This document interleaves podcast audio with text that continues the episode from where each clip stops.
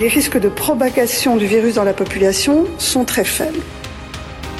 Si chaque année on fait des dépêches à chaque fois qu'il y a un mec qui a la grippe, le Louvre, le, travail a repris. Je crois que dans la plupart des endroits, c'est aujourd'hui le problème est derrière nous.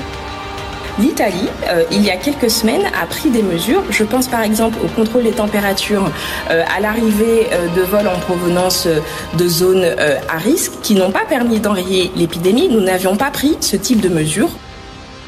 Mais normalement, vous aurez moins de contraintes qu'il n'y en a en phase 2 et 1. Je dis pas de bêtises, monsieur. Non. Top. Bonjour à toutes et à tous et merci d'être au rendez-vous pour ce nouvel épisode de La République en confinement. Aujourd'hui, on reçoit David Kella, économiste. Euh, bonjour.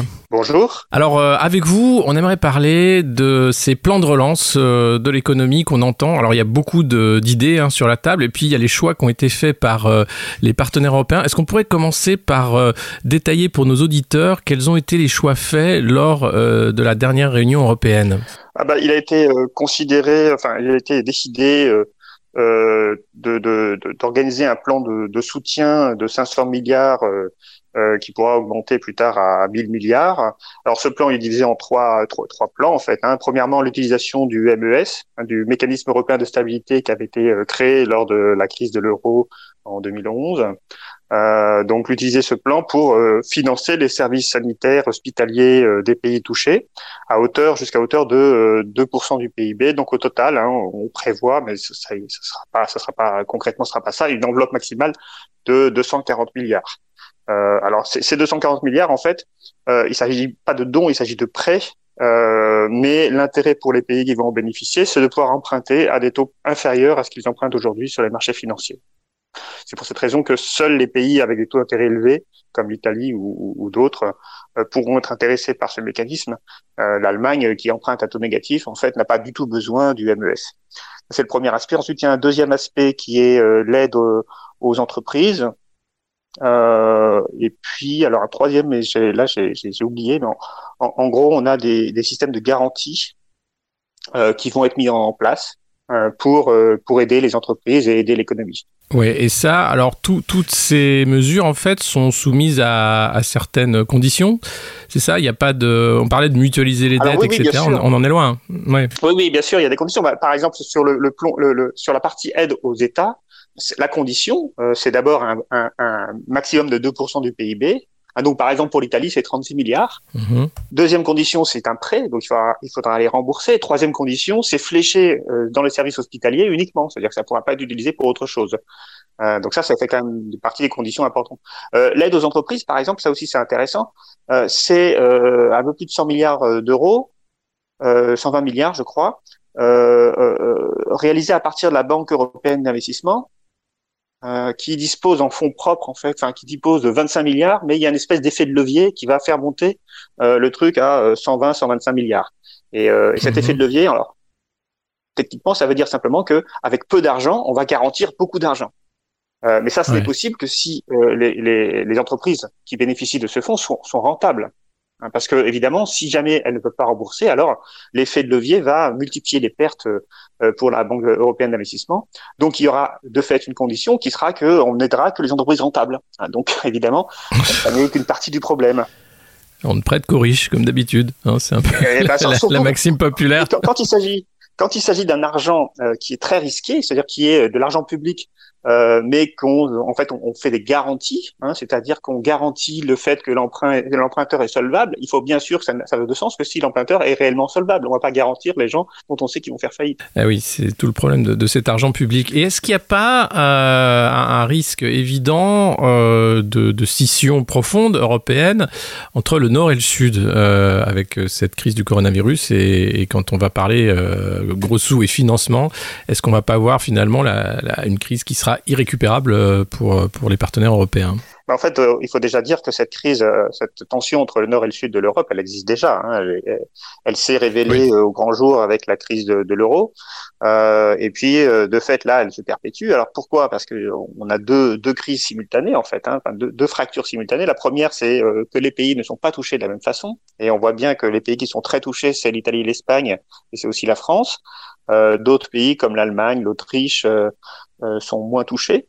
Euh, et donc le, problème, c'est que ces pays qui sont moins touchés sont aussi des pays qui ont une situation économique qui va mieux, entre guillemets, euh, qui sont des pays créanciers, alors que les pays touchés sont des pays qui se sont beaucoup désindustrialisés et qui sont des pays débiteurs. Et donc on a un problème, c'est-à-dire que ceux qui peuvent aider euh, sont ceux qui sont le moins touchés, mais c'est aussi ceux qui ont l'argent. Euh, mais du coup, euh, ils vont pas avoir la même manière de concevoir l'aide, puisque euh, ceux qui ont de l'argent, bah, ils vont demander des garanties, ils vont demander des contreparties. Euh, c'est bien ce qui se passe aujourd'hui, c'est-à-dire que les pays du Nord sont très réticents à prêter aux pays du Sud plus, plus touchés, parce qu'ils se disent, mais c'est des pays qui sont déjà endettés et dans lesquels nos, nos, chances d'être remboursés seront faibles.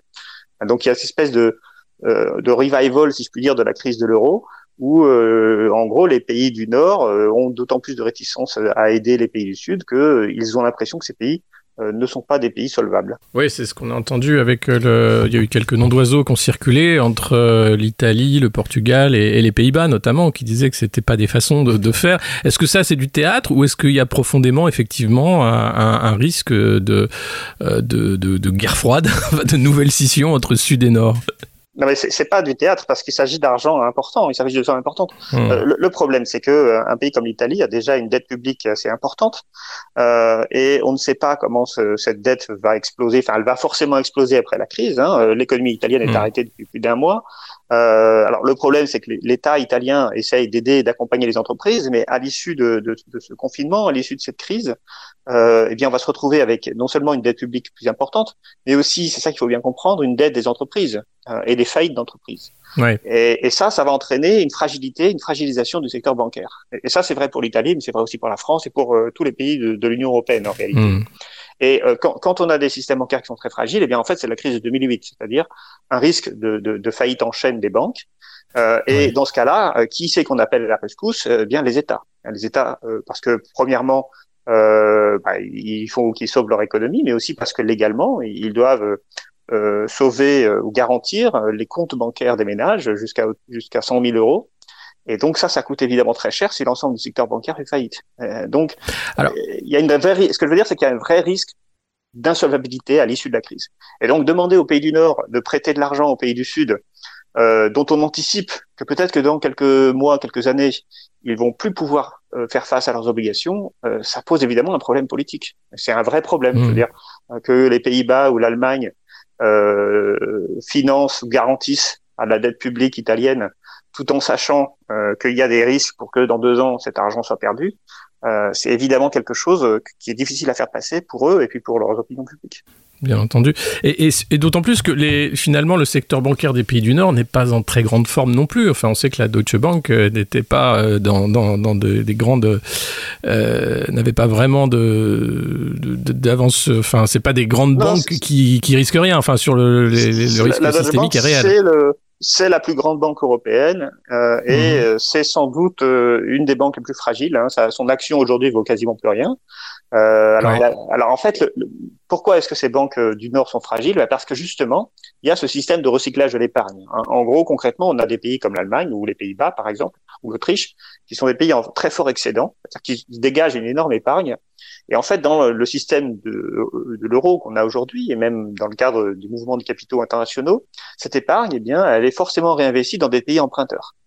Et, euh, et bien, du, coup, elle est risquée. C'est-à-dire que euh, elle va pas s'investir. Une grande partie de l'épargne allemande ne s'investisse pas en Allemagne, mais s'investisse en Italie ou ailleurs, en Chine ou ailleurs.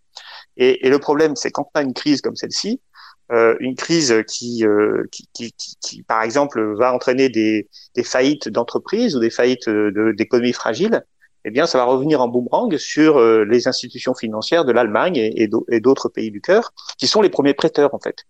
Euh, donc, mmh. donc effectivement, il y a, y a, un problème. Alors, d'ailleurs, ça, ça, signifie que l'Allemagne aurait aussi, par certains côtés, intérêt à sauver l'économie italienne, pour sauver la Deutsche Bank. Mais est-ce que ce sera euh, un sauvetage euh, à la grecque, c'est-à-dire avec euh, beaucoup d'austérité et un plan aussi, aussi dur que ce qui a été imposé aux Grecs C'est tout l'enjeu des discussions. C'est tout l'enjeu des discussions hmm. aujourd'hui.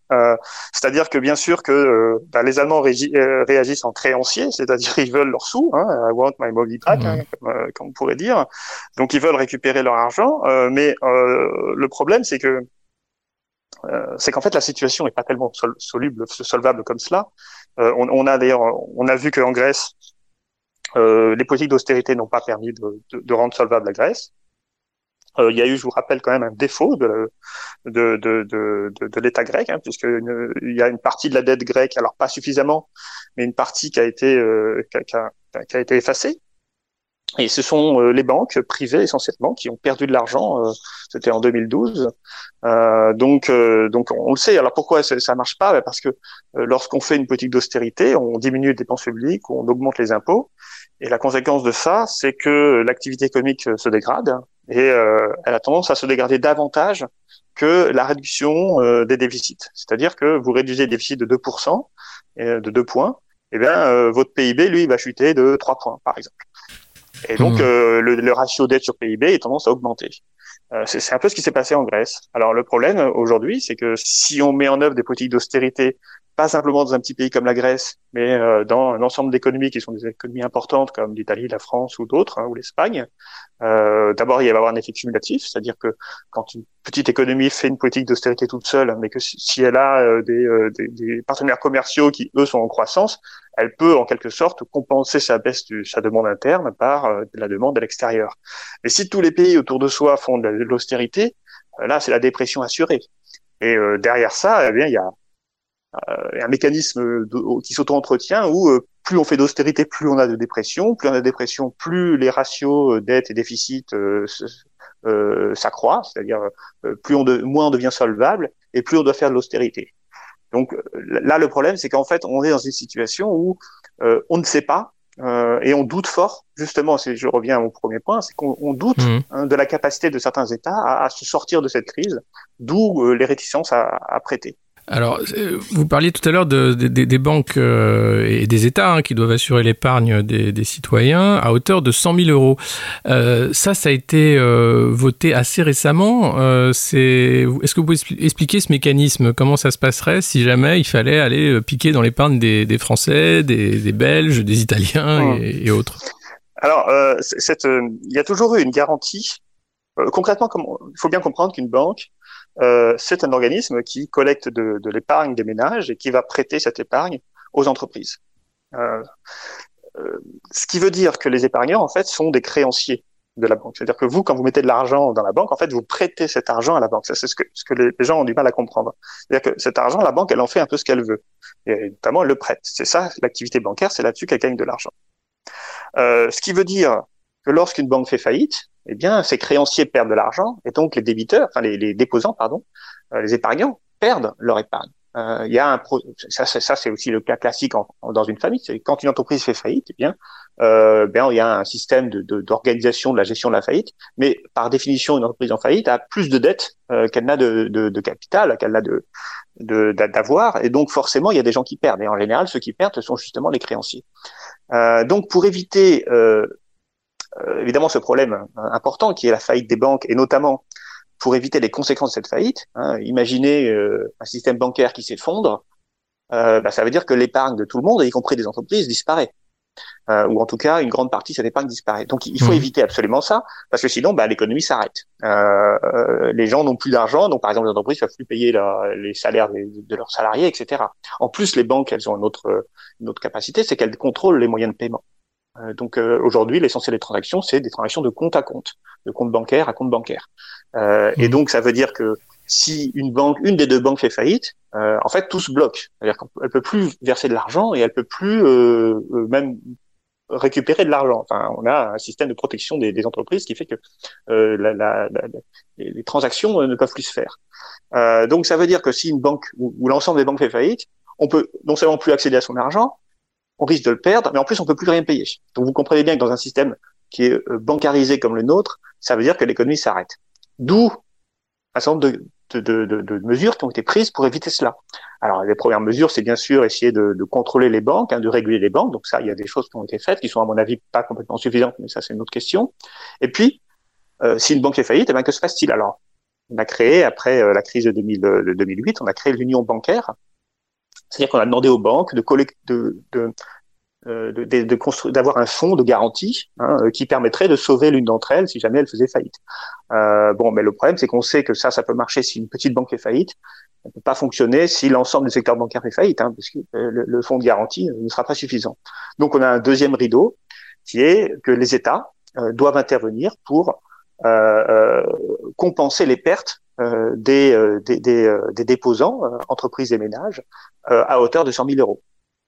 alors, ça, ça le, le, problème, c'est que c'est une bonne idée sur le papier, mais ça, ça, ça suppose que les États puissent euh, garantir les dépôts des ménages.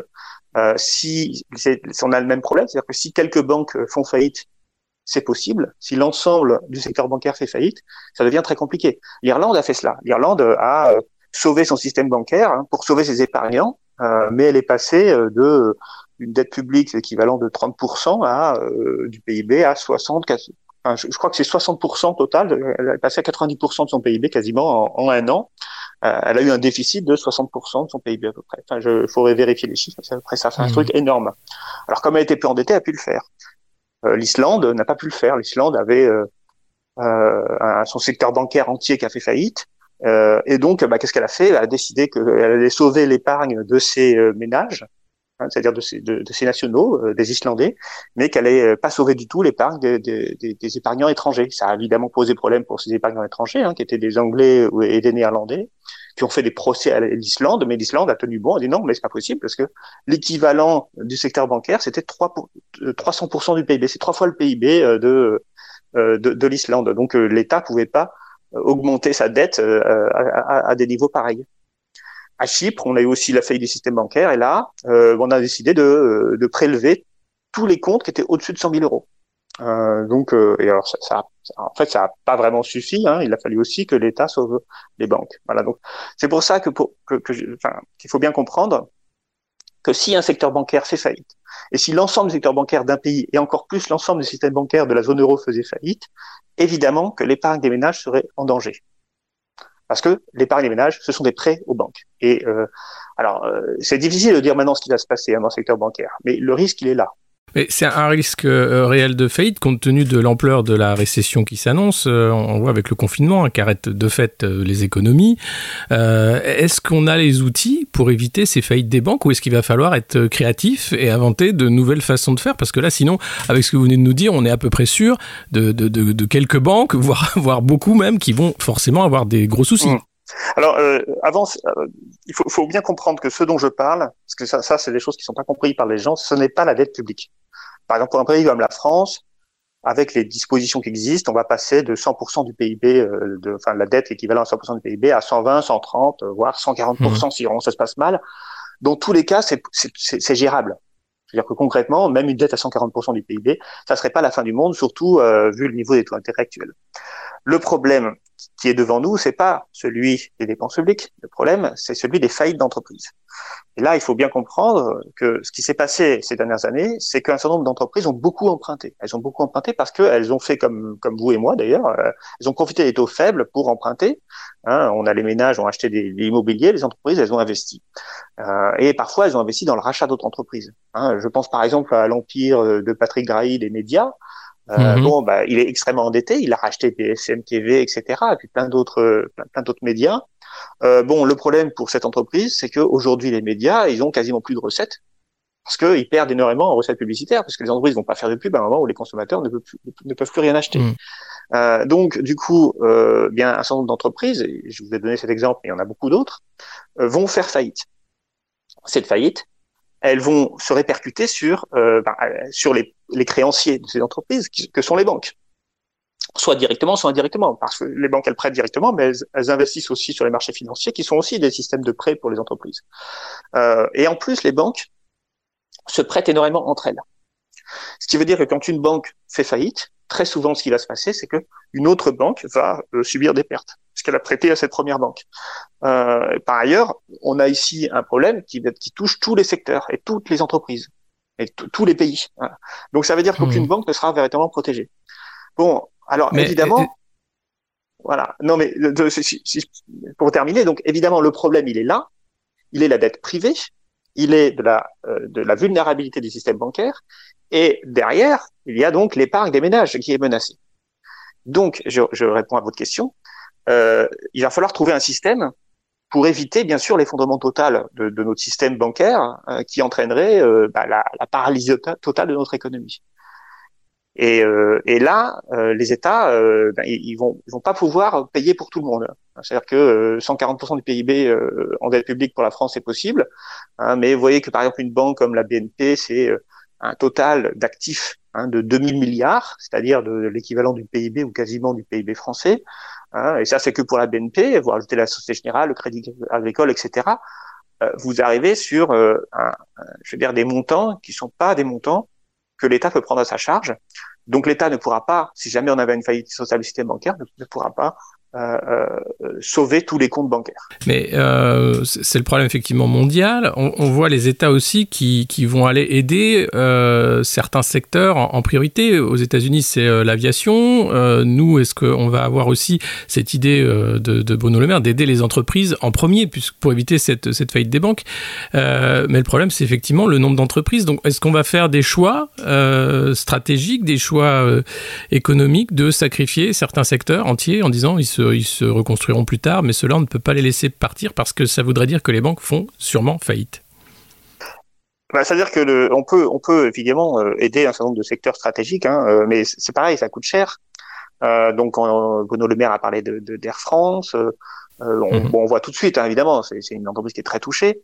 mais enfin, il, les aides qui ont été proposées aux, PME en particulier sont de toute façon insuffisantes. Euh, je veux dire, euh, moi j'ai une amie euh, fleuriste. Euh, bon, ben pour pour un fleuriste, hein, en ce moment, c'est euh, la saison, quoi. C'est-à-dire qu'on mm. a des activités saisonnières. Il y a beaucoup de. Alors pareil pour les pépiniéristes. bon, on, on a une, une, activité annuelle dont une grande partie du chiffre se fait en ce moment. Euh, et euh, bientôt, au 1er mai, il y aura le muguet, et puis euh, pour les fleuristes, et puis il y aura la fête des, des mères, etc. Hein, en gros, voilà. Donc on, on, se retrouve, même si on compense en partie en donnant un peu d'argent, on ne compensera pas complètement la perte, la, la, la, perte d'activité et la perte de revenus. Donc les entreprises vont de fait être fragilisées. Et là, on parle pas d'une grosse entreprise stratégique, on parle de milliers, de dizaines de milliers de petites PME euh, dans le commerce en particulier, euh, qui risque de mettre la clé sous la porte. Et, et ça, euh, ça fait pas grand-chose à l'échelle individuelle, et ça cumule des pertes pour les banques. Les banques mmh. qui, de fait, sont assez fragiles, qui ont prêté à ces entreprises, et à qui, d'ailleurs, on a donné, demandé de prêter hein, pour résoudre, pour passer la crise. Donc, elles prêtent. L'État français a, a, mis en, avant un fonds de garantie pour ces prêts-là. Euh, bon, euh, si ces entreprises font faillite, bah, l'État devra payer aux banques. Mais de toute façon, euh, ça, ça ne couvrira pas l'ensemble des pertes des banques, puisque euh, ça, il, a, il, a, il garantit que les nouveaux prêts qui ont été faits pendant la crise, mais, mais pas les prêts anciens. Donc, Et est-ce qu'une solution, c'est pas la, la, nationalisation du secteur bancaire, tout simplement, en disant, bah, on n'a plus le choix, maintenant, la banque, c'est l'État, point euh, ben, Ça, c'est le même problème, c'est-à-dire que le problème, c'est pas nationaliser. Euh, le problème, c'est comment on euh, recrédite les comptes bancaires des gens. Euh, mhm. C'est-à-dire que si on nationalise, bah, on, prend à sa charge l'ensemble des obligations. Et je vous dis, hein, si c'est euh, des milliers de milliards d'euros euh, qu'il faut remettre dans les comptes des ménages, c'est pas possible. Euh, parce que euh, c'est ça qu'il faut comprendre, c'est que les dettes, les banques sont toutes endettées auprès des particuliers et des entreprises. toutes les toutes les comptes des ménages sont des dettes des particuliers et des entreprises. C'est ça qu'il faut sauver. Les gens comprennent pas que quand on sauve les banques entre guillemets, on ne cherche pas à sauver les banques. C'est pas le, le problème n'est pas la banque. Euh, le problème, c'est les comptes des ménages et des entreprises. Euh, alors bon, euh, on parlait de solutions innovantes. Je, je, pense que, mais bon, là, on est quand même dans du prospectif, on est quand même un peu dans du spéculatif. Il est difficile aujourd'hui de dire ce qui va concrètement se passer parce qu'on n'est pas encore à la fin du confinement. Mais je pense que le problème qui risque de se poser, c'est qui on sauve et qui on ne sauve pas. Mais non pas en termes d'entreprise, mais en termes de comptes bancaires.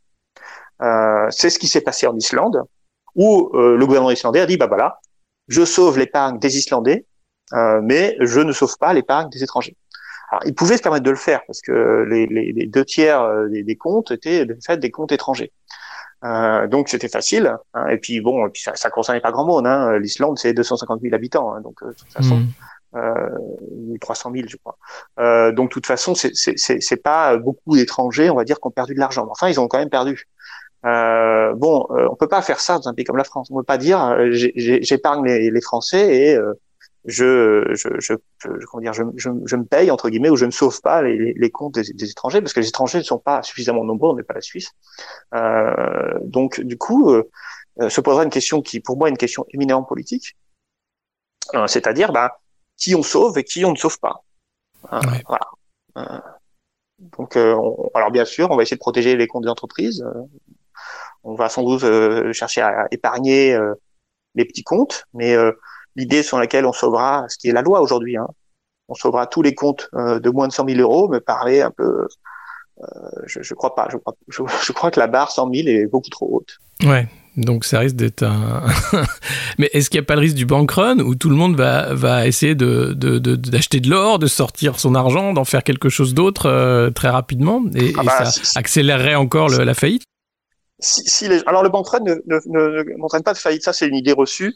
Euh, mmh. On peut imprimer, imprimer autant d'argent qu'on le veut euh, ça c'est pas un souci, euh, puisque justement on a une banque centrale qui justement est là pour ça. Donc il y aura pas de, de perte à ce niveau-là. L'argent qu'on a, c'est pas c'est pas l'argent qui est convertible. Hein, c'est, c'est, il est plus convertible en or ou en quoi que ce soit, donc on peut en imprimer autant qu'on veut.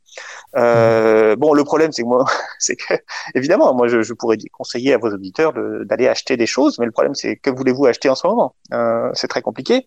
Acheter de l'or, ça me semble pas une bonne idée. Hein. Pourquoi? Parce que l'or, justement, a, beaucoup augmenté. Euh, donc là, vous allez acheter très cher et vous allez euh, ensuite euh, pas pouvoir en faire grand chose et au moment où vous aurez vous aurez besoin de récupérer votre argent il, le cours se sera effondré vous aurez perdu beaucoup d'argent euh, voilà donc il y a, y a pas vraiment vraiment de solution euh, le, le, ce qu'il faut ce qu'il faut dire c'est que euh, si on arrive à une extrémité, là, encore une fois, c'est tout ça est spéculatif. Je ne sais pas, je n'ai hmm. pas de, de, de, vue générale sur, euh, sur. En fait, ce qu'il faudrait savoir, c'est quelle est la comptabilité de toutes les entreprises de France euh, et, euh, et, quelle est la situation. Bon, on sait que les banques, elles ont une situation où elles peuvent éponger, on va dire, euh, 8 à 9% de leurs pertes. C'est-à-dire qu'elles ont euh, des capitaux propres de 8 à 9% de l'ensemble de, de, de, de, des, comment dire, des, obligations qu'elles ont, enfin des, mm-hmm. de, leurs créances. Euh, ça veut dire que si euh, on va dire que leurs créances, il y en a, il y a 10 ou ou 15% euh, des crédits qu'elles ont qu'elles ont fait qui disparaissent, elles sont en faillite. Voilà, c'est, vous voyez, c'est ça le problème. C'est-à-dire qu'il y a un effet de levier qui fait que si 10% des prêts que vous avez effectués euh, ne sont pas remboursés, alors vous êtes en faillite. Euh, c'est, c'est pas beaucoup. Hein. Euh, donc si, si on a 10% d'entreprises qui font faillite, euh, eh bien de fait, oui, le secteur bancaire, il va avoir beaucoup de mal. Mais bon, si on n'a que 5%, ou si l'État parvient à éviter la faillite ou à éviter de passer la barre, euh, alors euh, bah, il est possible que finalement rien ne se passe. Euh, c'est, c'est, tout, tout, ça n'est pas, n'est, évidemment, on est dans le flou total, là, on peut pas dire. Le, le problème, c'est vraiment la, la, reprise de l'activité économique, de dire à quel moment on peut dire qu'on va avoir un déconfinement total, ça on ne le sait pas. Euh, donc l'incertitude, les banques, les, marchés n'aiment pas. Euh, et puis dire quels secteurs peuvent reprendre, secteurs non stratégiques, euh, et, et, puis la consommation. Est-ce que les ménages vont être avoir envie, être capables de consommer? Or la consommation, ça me paraît être assez loin encore dans l'année avant qu'on puisse réouvrir tous les secteurs. Euh, donc euh, le, souci est là en fait, c'est sur la, gestion du temps, du déconfinement, non? Mm. ah, ben, le, problème, il est que justement, vous avez tout à fait raison, c'est qu'on va pas déconfiner d'un coup et que la vie va pas reprendre son cours d'avant. Euh, je pense, je prends un exemple. Imaginez que Bon, évidemment, le, vaccin va, va, pas avoir, va pas apparaître aujourd'hui ni demain. Hein. On pense que ça, il sera peut-être prêt dans un an. Euh, imaginons que euh, on déconfine euh, bien sûr qu'on va déconfiner avec euh, des restrictions. Et par exemple, pour les euh, cafés, restaurants, bars, etc., on va demander au minimum à espacer les tables. donc ça veut dire que un restaurant qui avait qui avait je sais pas 50 couverts va se retrouver sans doute à pour respecter les règles à avoir que 20 couverts. et ça, le problème, c'est donc il va faire moins de chiffre d'affaires, mais que par ailleurs, il a des engagements, des loyers à payer, des crédits à rembourser, qui eux sont fixes. Euh, donc même s'il a moins de salariés parce qu'il y a moins de couverts, euh, il va de toute façon euh, avoir des difficultés économiques et elles vont pas durer quelques mois cette fois-ci, elles vont durer un an entier. Donc la question est comment on gère ce genre de choses. Alors là, je vous parle que des cafés-restaurants, mais en fait, il y a beaucoup de choses qui vont se passer comme ça. Bon, évidemment, les concerts, les théâtres, etc. Donc ça, c'est encore des secteurs qui sont euh, qui sont souvent publics, donc ou, d'associations, donc qui vont pas faire faillite. mais bon, pensez à la presse aussi, c'est pareil. Hein. elle a besoin de recettes publicitaires. Si les gens consomment moins, comment fait-on? Aux voyagistes, au transport aérien, voire au transport comme la SNCF et autres.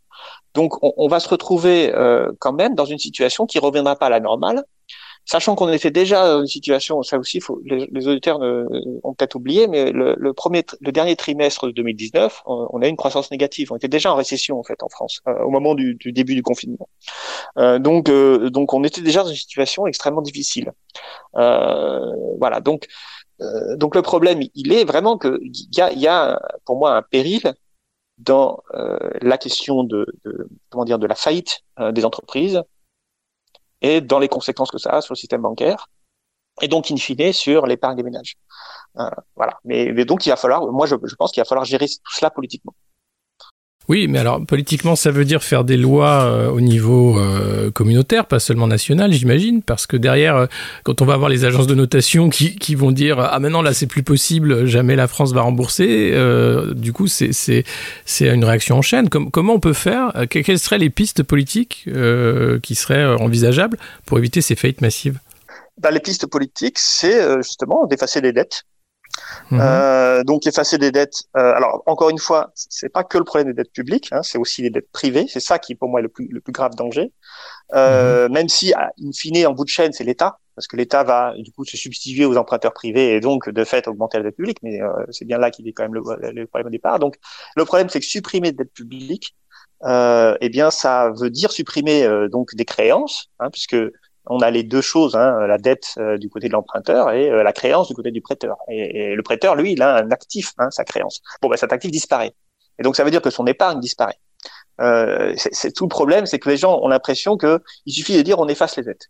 Mais ils ne comprennent pas que eux-mêmes sont créanciers. Hein. Tout l'argent qu'ils ont en compte, c'est de la créance. Et, et, donc, si on efface les dettes des uns, on supprime les créances des autres et donc l'épargne des ménages. Euh, donc, il faut trouver un système qui protège l'épargne des ménages et qui permet d'effacer les dettes.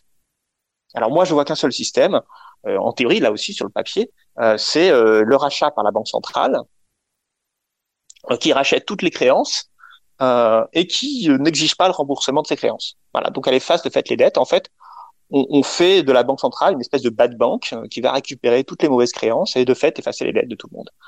Le problème, c'est que ça, euh, bah en fait, d'abord, c'est contraire au traité, c'est contraire à ce que censé faire une banque centrale. Une banque centrale, elle est, elle est censée surveiller le système bancaire, elle n'est pas censée euh, éponger, on va dire, l'endettement euh, des ménages et des entreprises et de l'État. Euh, mais ça aurait quand même un intérêt, c'est de, de, de, préserver l'épargne, les, de préserver les comptes, avec néanmoins une question à laquelle je n'ai pas de réponse, c'est est-ce que cette, cette énorme monétisation des dettes. je dis monétisation, c'est pas exactement le même bon terme, mais en fait, de fait, ça correspond à transformer en monnaie en fait euh, de, de, de, la dette, puisque euh, ces dépenses qui ont été effectuées finalement ne seront jamais remboursées. Euh, Est-ce que ça, ça va pas engendrer de l'inflation? Alors euh, là-dessus, les, les économistes sont sont, sont pas sont pas d'accord. Les théories sur l'inflation sont pas claires.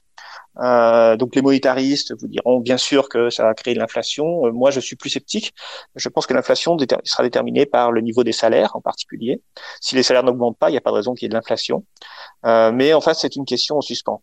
Euh, l'inflation pourrait arriver euh, si jamais on donne de, alors on fait de l'hélicoptère monnaie par exemple, qu'on donne de l'argent à tout le monde par création bancaire, par création de la banque centrale, mais qu'en face bah, l'offre n'augmente pas, c'est-à-dire que les entreprises ne peuvent pas produire davantage, alors mécaniquement, il va se trouver un problème hein, qui peut être géré soit par la pénurie, c'est d'ailleurs ce qu'on voit parfois un peu dans les magasins, soit par de l'inflation, hein, euh, puisque les prix sont libres, on, on, on, va voir que les magasins vont renchérir les prix pour éviter les pénuries. Euh, ou alors, euh, peut-être qu'il y aura des systèmes comme le contrôle des prix, euh, certains prix fondamentaux ou des choses comme ça. Là, on rentre vraiment dans, dans un monde euh, qui est difficile à prévoir parce que ça va beaucoup dépendre des décisions politiques. Et euh, vous parlez de la, Banque centrale. La Banque centrale américaine, elle, elle, elle fait beaucoup d'argent. Elle, justement, elle, a cette politique un peu de, de, de, prévenir les faillites ou elle, est, elle est coincée comme la Banque centrale européenne Non, mais la Banque européenne le fait déjà, en fait.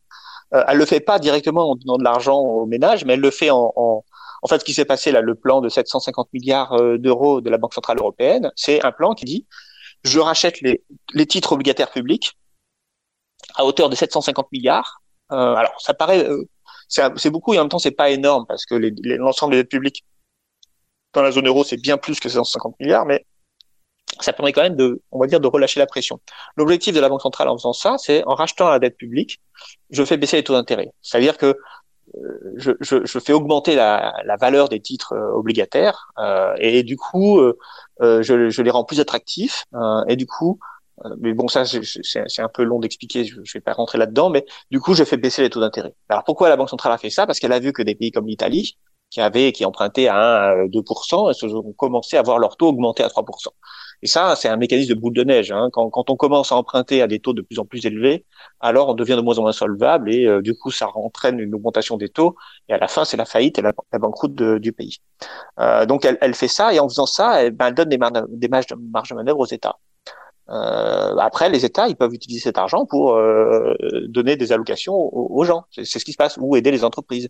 Donc, de fait, d'un point de vue indirect, euh, c'est bien la même chose qui se passe. C'est-à-dire que, que, la Banque centrale donne de l'argent directement aux ménages ou qu'elle donne de l'argent aux États qui eux-mêmes vont donner aux ménages, le mécanisme est après, après le même.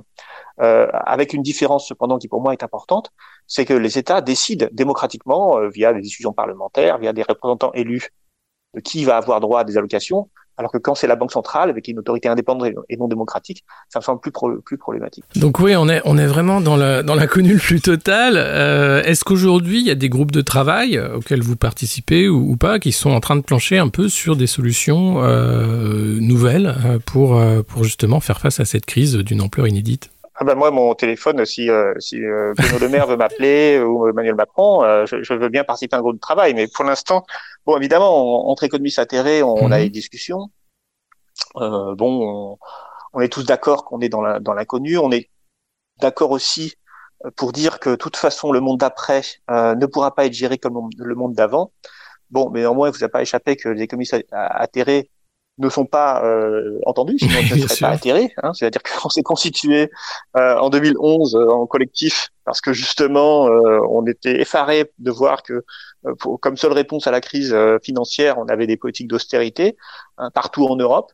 bon, voilà, si, si, nos recommandations étaient écoutées, ça, ça serait. Alors, c'est intéressant d'ailleurs parce qu'aujourd'hui, un nombre de médias se retournent vers nous. C'est-à-dire que on, on est réentendu, hein, comme comme en toute période de crise. Alors euh, bon, euh, le problème c'est pas euh, les mesures actuelles. Enfin, je veux dire, on est tous d'accord pour dire que bien sûr qu'il faut aider les entreprises, bien sûr qu'il faut pas resserrer la vis maintenant, bien sûr qu'il faut dépenser à fond perdu. c'est absolument essentiel. Je veux dire, ceux qui disent il faut déjà dès maintenant faire l'austérité et, pas dépenser de l'argent public, ils, enfin ils n'ont rien compris. Ça va vous coûter beaucoup plus cher de gérer la faillite de toutes les entreprises après que de dépenser maintenant de l'argent. Euh, par contre, le problème, c'est euh, c'est pas maintenant, euh, puisqu'on est tous d'accord à peu près. Euh, le problème, c'est dans six mois. que va-t-il se passer? Et là, bon, on a déjà quand même le précédent de la crise de 2008, où après un moment keynésien de quelques mois, quelques années, hein, avec des plans de relance, bon, on a tout de suite resserré la vis pour parce que concrètement, les le problème, c'est que notre, à la fois notre système de pensée, notre système juridique, les traités européens, etc., euh, impose un certain nombre de politiques. Hein. tant qu'on n'est pas libéré d'un certain de carcans, et je pense que beaucoup sont en fait intellectuels, on, va toujours penser que euh, il faut rembourser les dettes et que pour cela il faut mener des politiques d'austérité. Euh, moi, je pense qu'il faut ouvrir un peu le cadre. Hein. Euh, gérer les dettes, c'est pas forcément mener des politiques d'austérité, ça peut être justement hein, des actions politiques de défacement d'un certain nombre de dettes, d'intervention massive de la banque centrale, de comment dire de, de, de, repenser aussi le long terme. Hein, je, je, pense que là, euh, les gens le disent, mais est-ce qu'ils vont le faire Il faut bien aussi revoir notre organisation économique pour localiser davantage de production sur le territoire national. enfin, toutes ces choses-là me, me, me, paraissent nécessaires à, à, penser maintenant pour le monde d'après. Mais pour ça, ça veut dire remettre en cause les traités de libre-échange, remettre en cause les traités européens, remettre en cause un certain nombre de politiques euh, qui ont justement été des politiques qui ont été défendues euh, euh, par, par nos gouvernements depuis un certain nombre de temps. Bah, merci beaucoup, euh, David. Euh, on en reparlera, je pense, avec euh, vous et d'autres économistes atterrés, voir comment on va pouvoir sortir de, de, de cette crise, voir aussi quelles sont les, les solutions qui, qui vont s'avancer. rien de simple, évidemment. et puis, est-ce que vous avez peut-être des, des, liens, des lectures à, à proposer à nos auditeurs pour mieux comprendre un peu ce qui, ce qui est en train de se passer au niveau macro dans le monde? Ah, Alors, moi, je conseille, bah, je, je, je, permettre Mhm. de conseiller mes livres. Euh, J'ai écrit un livre sur l'Europe, euh, enfin deux livres avec Coralie Delhomme, ça s'appelle La fin de l'Union européenne et 10 plus une question sur l'Union européenne. L'Union européenne, donc qui, qui, qui montre les problèmes des, des carcans dont je viens de parler, c'est-à-dire des, des carcans des traités et, euh, et du mécanisme qui, qui explique la crise de l'euro. Et puis j'ai aussi écrit un livre tout seul qui s'appelle L'économie du réel face au modèle trompeur, qui montre, euh, dont, l'objectif est justement de, de montrer les, euh, les limites euh, des modèles économiques et de la pensée néolibérale. Hein, C'est c'est ça vraiment le, le cœur de, de, de mon projet, et c'est vraiment là-dessus que, je, je- je- enfin, là-dessus que, que je travaille, c'est-à-dire euh, comment est-ce qu'un certain nombre de schémas intellectuels et de modèles économiques nous conduisent en fait dans le mur euh, parce qu'ils ne prennent pas en compte euh, les, euh, les sociétés telles qu'elles fonctionnent en réalité. Très bien, on mettra les liens dans, dans cet épisode euh, du podcast. Merci beaucoup et, euh, et puis ben, à bientôt. Au revoir. Merci à vous. Top